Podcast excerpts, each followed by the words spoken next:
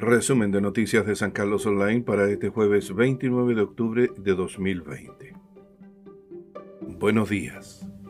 A continuación, un breve resumen del diario electrónico San Carlos Online con las principales noticias de Chile, y especialmente de la ciudad de San Carlos, que se encuentra en el centro sur de este país. A nivel nacional, el titular indica, segundo retiro del 10%, Pamela Giles afirma que los argumentos del gobierno, comillas, han sido pobres y crueles, cierre comillas. CNN Chile. La parlamentaria, una de las impulsoras de la iniciativa, afirmó que el Ejecutivo va a utilizar todas las fórmulas que tenga para impedir que se produzca este segundo retiro. Pero aseguró a su vez que, comillas, le he hecho una promesa a mis nietos, y es que voy a hacer todo lo que sea necesario para que ellos tengan ese dinero. Fatal accidente en las inmediaciones de Quillón. La víctima fatal fue identificada como el trabajador de la panadería Santa Rosa de Bulnes, Manuel Esteban Ramos Ayala, de 32 años. Detalles de este accidente en www.sancarlosonline.cl.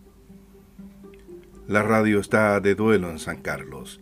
Ha partido don Augusto Moreno Venegas. A las 21.37 horas de este miércoles dejó de existir el conocido empresario radial Augusto Moreno Venegas, director propietario de Radio Ocarina de esta ciudad. Un complicado diagnóstico psicológico afectaría a ex alcalde.